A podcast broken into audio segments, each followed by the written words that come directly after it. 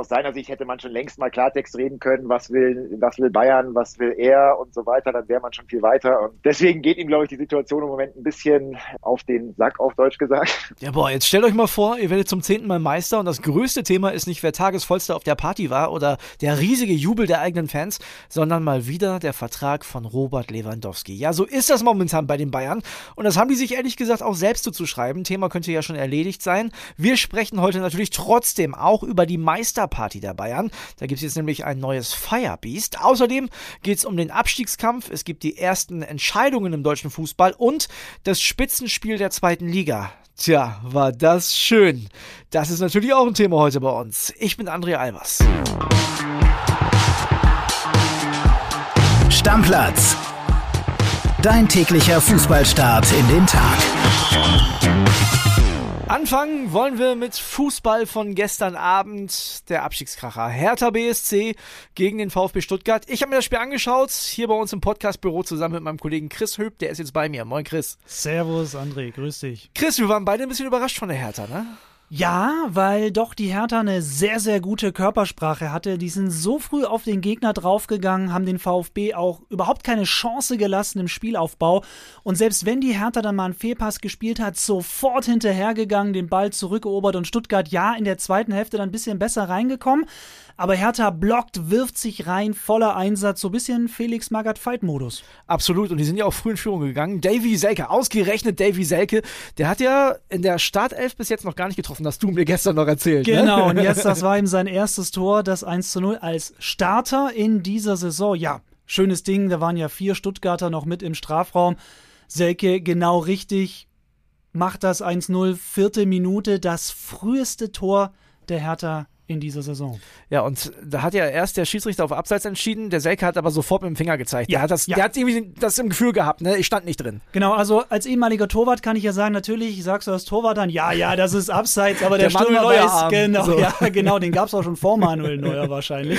Und genau, nee, der wusste genau, wo er steht und die Zeitlupe hat es ja auch gezeigt, war kein Abseits, alles gut. Ja, du hast es gesagt, die Hertaner haben gekämpft, also das hat mit Sicherheit auch Eindruck bei den Fans gemacht. Die Stimmung war erstaunlich gut, haben wir beide gestern noch gesagt im Olympiastadion. Genau, ist ja immer schwer, das Ding voll zu kriegen, aber ich fand es tatsächlich gestern super Stimmung. Ja, und das zweite ausgerechnet gab es dann in der Nachspielzeit. Ishak Belfodil, zuletzt ja nicht im Kader gewesen, weil Felix Magath die Trainingsleistung nicht so gefallen hat.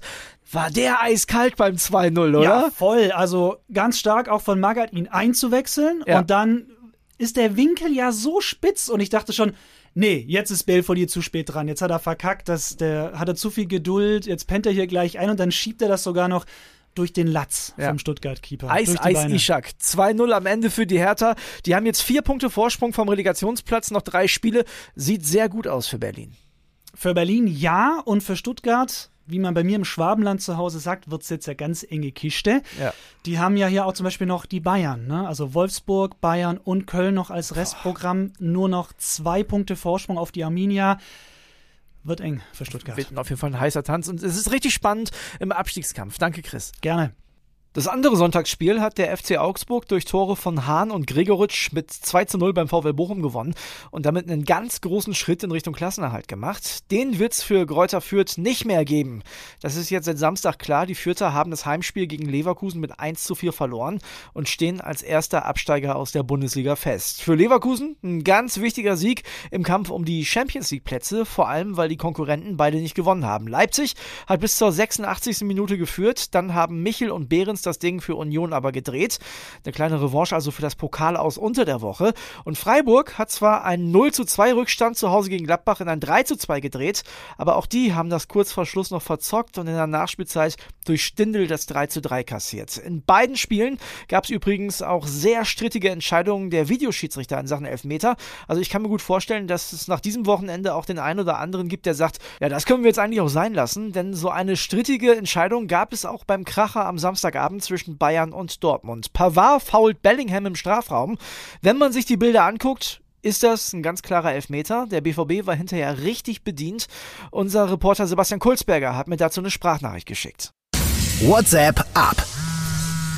Ja, hallo André. Es war natürlich ein Foulspiel, was natürlich hätte überprüft werden müssen. Das ist ja, was die Dortmunder so unfassbar aufregt. Der Schiedsrichter Daniel Siebert hat es wieder nicht getan, wie schon im Hinspiel Felix Zweier. Dort wurde auch eine strittige Situation nicht überprüft und es gab den 3-2 Siegtreffer für die Bayern durch einen Elfmeter und das ist natürlich, was die Dortmunder auf die Palme bringt, weil es schon wieder passiert ist und nicht zum ersten Mal, ähm, es ist zu wiederholten Male passiert und komischerweise relativ häufig gegen die Bayern und ja, das haben natürlich auch die Bosse in dem Hinterkopf und sind dementsprechend natürlich schlecht gelaunt und sprechen nicht gerne über diese Situation. Der BVB sauer, aber es half nix. Deutscher Meister ist nach dem 3 zu 1 Sieg zum zehnten Mal in Folge der FC Bayern. Alle Infos dazu hole ich mir jetzt von unserem Bayern-Reporter und Partybeobachter Heiko Niederer.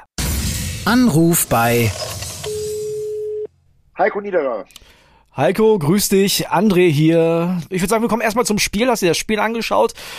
War am Ende schon ein verdienter Bayern-Sieg, oder? War ein absolut verdienter Bayern-Sieg über das ganze Spiel gesehen. Es gab so zwei, drei Phasen, wo man äh, doch mal das Gefühl hatte, Dortmund könnte noch mal rankommen, aber äh, über das ganze Spiel gesehen war Dortmund schon eigentlich so, wie man es die ganze Saison oder die, auch die letzten Jahre hat. Irgendwie fehlte so der letzte Biss und das letzte Feuer dann doch, um Bayern in diesem Spiel und auch generell den Titel streitig zu machen. Da wurde viel diskutiert von Dortmunder Seite. Es gab einen Foul an Bellingham. War ein klarer Elfmeter, würde ich sagen. Siehst du das auch so? Ich muss zugeben, äh, ich habe erst einen Tag später die Szene richtig im Fernsehen gesehen, habe mich jetzt dann total gewundert, weil klarer geht's ja eigentlich kaum. Also da muss der Videoschiri an, äh, eingreifen, weil Pavard trifft eindeutig ja erst das Bein und eigentlich eher zufällig danach noch den Ball und für mich dann auch ein ganz klarer Elfmeter. Ja, hat ja sogar Julian Nagelsmann zugegeben, er hätte es nur kurz gesehen, aber er sagte auch, also den kann man geben. Ja, Julian Nagelsmann hatte ja vorab äh, so ein paar Bedenken, ob seine Truppe sich auch motivieren kann. Das hat gut geklappt. Dortmund äh, wurde relativ locker besiegt und am Ende gab es dann auch ausgelassene Stimmung in der Allianz Arena. Da hat die Mannschaft dann doch Freude gezeigt. War ich mir vorher gar nicht so sicher. Ja, Stimmung war super. Äh, das ist ja bei Bayern auch nicht immer der Fall. Da gibt's ja auch manchmal Spiele, äh, selbst wenn es 3-4-0 steht, wo die Stimmung dann eher so ein bisschen vor sich hin dümpelt. Gegen Dortmund war da mal wirklich nach langer Zeit mal wieder richtig, richtig Feierstimmung mit Meisterschaft und allem. Und da haben sich dann auch die Spieler davon anstecken lassen. Und es gab dann ja auch einige feuchtfröhliche Bierduschszenen, wie man sie mittlerweile ja kennt aus München. Aber einige Spieler hatten Riesenspaß daran, ganz voran, allen voran. Benjamin Pavard, der hat ja sich direkt am Anfang gleich Julian Nagelsmann geschnappt und ihm eine ordentliche Bierdusche verpasst. Und danach hat er sich auch noch Brazzo geschnappt und ihm auch noch mal eine ordentliche Dusche verpasst, einigen anderen auch noch. Also der war ganz weit vorne dabei und die Spieler hatten da auf jeden Fall Spaß, ja. Ja, Julian Nagelsmann wirkte nach dem Spiel auch sehr erleichtert. Das war schon wichtig für den, dass er auch in dem Spiel Meister wird und dass sie das nochmal gewinnen, oder? Also Meister wäre er eh geworden, aber mit der Niederlage hätte es auch nochmal irgendwie nicht so schön ausgesehen. Nee, genau. Das hat er auch betont, dass das natürlich nochmal äh, für die Saison, für den, für den Rückblick natürlich nochmal wichtig war, dass man eben diesen Sieg über Dortmund äh, geschafft hat. Damit hat man der Meisterschaft schon nochmal so ein bisschen eine besondere Note gegeben. Und die Saison äh, ist dadurch etwas weniger, ja, unschön, als sie ja bisher vielleicht war durch dieses doch recht blamable Champions League aus und so weiter und das Pokal aus. So hat die Saison zumindest noch eine spezielle Note mit diesem Sieg über Dortmund. Und man hat Julian Nagelsmann eben auch angemerkt, dass er wirklich sehr, sehr erleichtert war und auch sehr froh, dass er jetzt seinen ersten Meistertitel errungen hat als Trainer. Wir müssen noch kurz über Robert Lewandowski sprechen. Hat getroffen im Spiel gegen Borussia Dortmund, hat aber bei der Meisterfeier jetzt nicht so richtig ausgelassen mitgemacht und war auch relativ schnell wieder weg, ne? Ja, ja, wir standen ja vor dem äh, Lokal, wo Bayern gefeiert hat, Roca Riviera in München im Zentrum und äh, er hatte eigentlich gute Laune, als er kam, hat auch gegrüßt, sehr freundlich, hat uns äh, Hallo gesagt, aber war dann halt äh, plötzlich nach 62 Minuten wieder draußen und ist dann mit seinen Kumpels wieder abgedüst. Hatte jetzt keine schlechte Laune in dem Sinne, aber zeigt natürlich schon so ein bisschen, dass er vielleicht nicht so wahnsinnig Lust hatte, jetzt äh, ewig lange mit seinen Mannschaftskollegen zu feiern. Da ist tatsächlich wohl ein bisschen was im Argen, ja. Hängt vielleicht auch mit einer Aussage von Hassan Salihamidzic von Brazzo zusammen. Der hat äh, bei den Kollegen von Sky jetzt gestern gesagt, Robert Lewandowski wird auf jeden Fall in der kommenden Saison für den FC Bayern spielen. Glaubst du, der meint das so oder ist Taktik? Beides. Es ist auch eine Taktik. Und ich glaube, das ist natürlich auch der Hintergrund, warum Lewandowski da im Moment ein bisschen angepikst ist, weil er hat ja auch nochmal betont nach dem Spiel, dass man eigentlich immer noch nicht so richtig mit ihm gesprochen habe und das regt ihn halt ziemlich auf, weil Gelegenheit hätte es genug gegeben. Man hat, saß ja auch schon mal zusammen zuletzt und hat da aber anscheinend so ungefähr übers Wetter geplaudert, was der Pole nicht so ganz verstanden hat. Aus seiner Sicht hätte man schon längst mal Klartext reden können, was will, was will Bayern, was will er und so weiter, dann wäre man schon viel weiter. Und deswegen geht ihm, glaube ich, die Situation im Moment ein bisschen auf den Sack, auf Deutsch gesagt. Und äh, ja, das ist halt sehr schwierig, wie es weitergeht. Ich nach unseren Informationen ist es eher so, dass er sich das durchaus vorstellen könnte, wenn Wechsel dann im Sommer und nicht erst nächstes Jahr ablösefrei, weil jetzt ist, äh, glaube ich, eine Situation, wo er möglicherweise gute Optionen hätte. Barcelona wird er ja immer wieder genannt. Wer weiß, ob das im nächsten Jahr dann auch noch so ist. Also von daher in Stein gemeißelt sehe ich diese Aussage von Brazzo noch nicht, dass er auf jeden Fall bleiben wird im Sommer weil wenn Robert Lewandowski da äh, seinerseits dann plötzlich ähm, drängelt, ist für Bayern nicht so ganz einfach sein, einfach zu sagen, nee, du bleibst und äh, Punkt. Vielleicht kommen wir nochmal zur Meisterfeier. Du hast gesagt, äh, ihr hattet Leute da, ihr habt gesehen, äh, was da los war. Erzähl mal, wer waren die Feierbiester? Wer ist da richtig abgegangen? Wer war besonders lange da? Also Julian Nagelsmann war auf jeden Fall sehr weit vorne, dem hat man richtig den Spaß an der Feier angemerkt. Das war ja auch seine erste Meisterfeier. Ja, der hat ordentlich Gas gegeben, hat mit vielen Leuten geplaudert, hat auch aus dem Fenster äh, runtergeprostet mit einem Drink in der Hand. Äh, da hat er ja auf der PK vorher auch gesagt, dass er, dass sein Getränk der Wahl Gin Tonic ist, weil man nicht sofort erkennt, was es ist. Es könnte auch Wasser sein.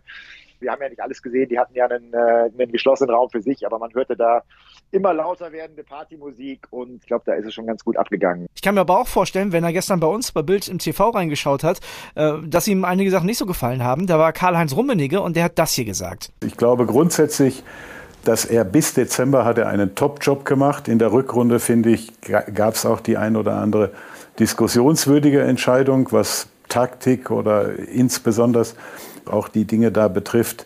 Aber grundsätzlich finde ich, ist er ein guter Trainer, ein interessanter Trainer, der hoffentlich auch lange beim FC Bayern bleibt. Heiko, das gefällt dir als Meistertrainer nicht, oder?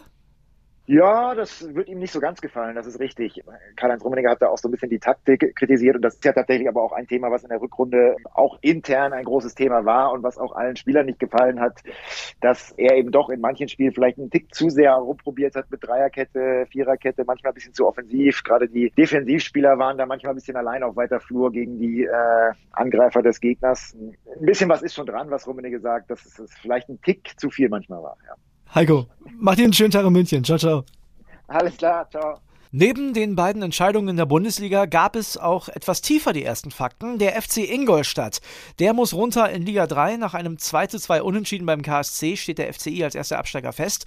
Und hoch in Liga 2 geht's für den FC Magdeburg. Die haben gestern 3-0 gegen den FSV Zwickau gewonnen und stehen als Drittligameister fest.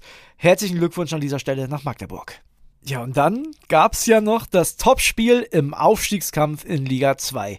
Mein ruhmreicher SV Werder von 1899 rasiert den FC Schalke mit 4 zu 1 aus dem eigenen Stadion. Also ich möchte mich an dieser Stelle auf jeden Fall nochmal bei meinen Nachbarn entschuldigen.